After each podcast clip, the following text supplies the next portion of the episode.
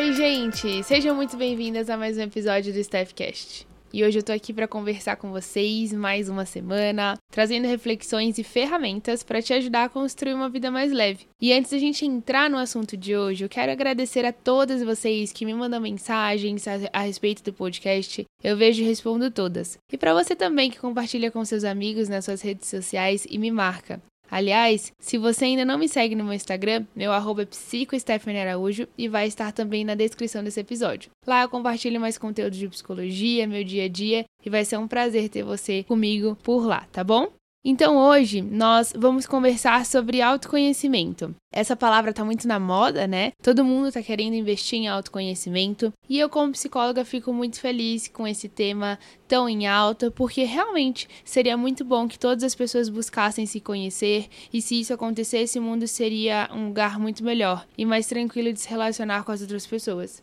Eu acredito que é necessário começar desmistificando o que é autoconhecimento, porque quando falamos sobre isso, pode parecer algo muito fácil, é só saber o que você gosta ou não, seus pontos fortes e fracos, mas a verdade é que tudo isso é um processo bem mais complexo e exige que você aprenda a curtir sua própria companhia, a passar mais tempo com você e indo além. É sobre você passar tempo prestando atenção em si mesma. Quando investimos no processo de autoconhecimento, um dos benefícios é aprender a se relacionar com os outros de uma melhor forma, a impor limite nos relacionamentos, se comunicar melhor, se amar mais, e isso obviamente vai impactar na nossa autoestima. Mas você pode estar pensando: "Ah, Esté, qual é a primeira coisa então que eu preciso fazer para de fato começar a me conhecer?" E eu te responderia com o que eu falo sempre para as minhas pacientes. O primeiro passo para essa jornada é desenvolver mais consciência sobre você mesma. Ou seja, é você estar atento aos seus pensamentos, suas emoções, comportamentos, o porquê que você faz o que você faz. Mas se eu pudesse simplificar ainda mais, eu diria para você prestar atenção no que se passa na sua cabeça. Afinal, existe um diálogo que nunca para na nossa mente. A gente está sempre pensando, pensando e pensando. E é muito importante que você preste atenção nesse diálogo. É necessário que você saia do piloto automático e comece a se questionar. O que, que eu estou pensando nesse momento? Antes de iniciar aqui o episódio dessa semana, o que, que você estava pensando? Saber responder essa pergunta mostra uma evolução em seu processo de autoconhecimento.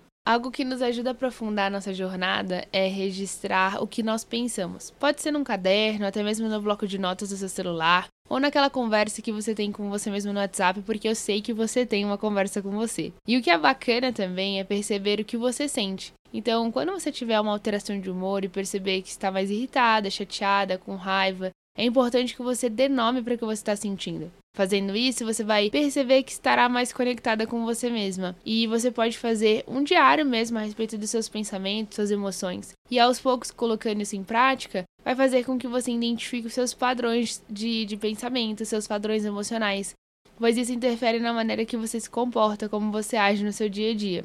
Então, responder essas perguntas: como que eu estou me sentindo hoje? Dar nome para as emoções e conseguir responder o que, que eu estou pensando, isso já mostra que você tem um autoconhecimento acima da média, porque a maioria das pessoas não conseguem responder essas, essas perguntas tão simples. Essa, inclusive, é uma das primeiras atividades que eu dou para as minhas pacientes no início do processo terapêutico. E eu queria te incentivar a colocar essa tarefa em prática também. Busque desenvolver consciência do que você está pensando, sentindo, para que a partir disso você consiga mudar a forma como você se comporta. Se você gostou desse assunto, se você quiser saber mais sobre isso, me conta aqui embaixo, compartilha comigo a sua opinião lá nas redes sociais, compartilha esse episódio também, me marca. Quero muito saber a sua opinião, se você gostou e se você quer que eu traga mais assuntos sobre isso para a gente aprofundar esse tema, tá bom? Um super beijo e até o próximo episódio. Tchau!